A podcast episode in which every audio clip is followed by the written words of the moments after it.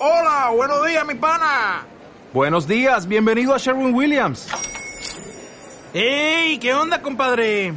¿Qué onda? Ya tengo lista la pintura que ordenaste en el ProPlus app. Con más de 6.000 representantes en nuestras tiendas listos para atenderte en tu idioma y beneficios para contratistas que encontrarás en aliadopro.com. En Sherwin Williams somos el aliado del PRO.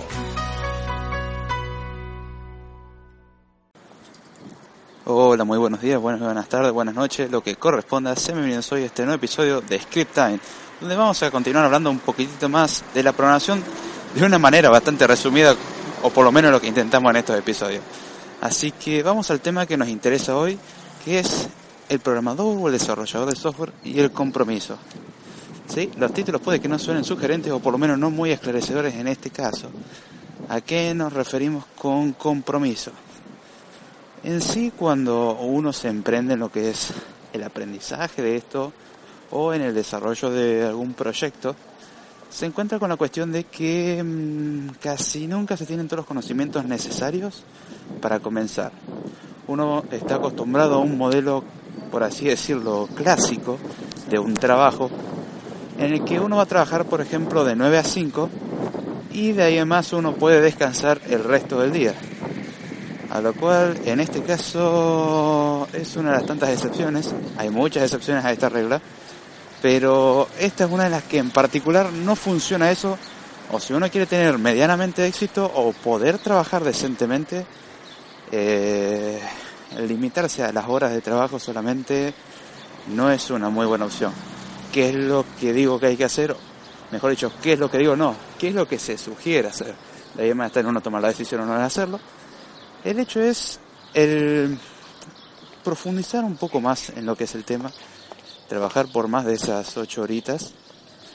La idea es trabajar durante el tiempo que se pueda, si uno por ejemplo está muy motivado, si tiene ese tiempo, o estudiar lo que es un extra, porque generalmente uno no cuenta con todos los conocimientos y siempre suele salir algún conocimiento nuevo o algo que, no, que uno no conoce o se actualiza algo, algo hay que cambiar, hay que leer documentación nueva, hay que informarse sobre otro lenguaje de programación. Entonces, hay distintos métodos de, de trabajo y obvio uno como ser humano no puede conocerlos todos. Entonces, ¿cuál es el compromiso de, general del, del desarrollador? Es no solamente saber hacer su trabajo medianamente bien, digo medianamente porque hay veces que uno no, no es capaz con los conocimientos que tiene, sino también de poder profundizar sus conocimientos y ahí es donde está el tema de ser autodidacta, que ese es un tema que puede que tratemos más adelante, que siempre remarco que es muy importante. Y la idea es que uno no se limite solamente al proyecto que uno le encargan, sino que uno tiene el compromiso de profundizar más en el proyecto, mejorarlo, aprender mucho más por sobre lo que se pide, aprender porque sí, porque uno dice, quiero aprender de esto porque quiero saber cómo funciona. Y ahí ya tenemos una razón para seguir aprendiendo y seguir estudiando. Lo cual, eso obviamente, en las 8 horas de trabajo no se da el tiempo. El tiempo que se dan las 8 horas de trabajo es hacer proyectos que funcione. De ahí en más uno tiene que, en su tiempo libre, en donde sea, ir a seminarios, disertaciones, el aprender o, o estudiar por su cuenta, leer documentación, el inspirarse en lo que sea, el diseñar. Hay un montón de cosas que no están contempladas en el tiempo estándar de trabajo, que es importantísimo hacerla y que sin eso no se garantiza un progreso. Le aviso que la programación es algo que no te puedes quedar con lo que te dicen en la universidad o en un curso que hiciste, porque de acá a seis meses cambió todo. Cuanto mejor es la base, más fácil es adaptarse.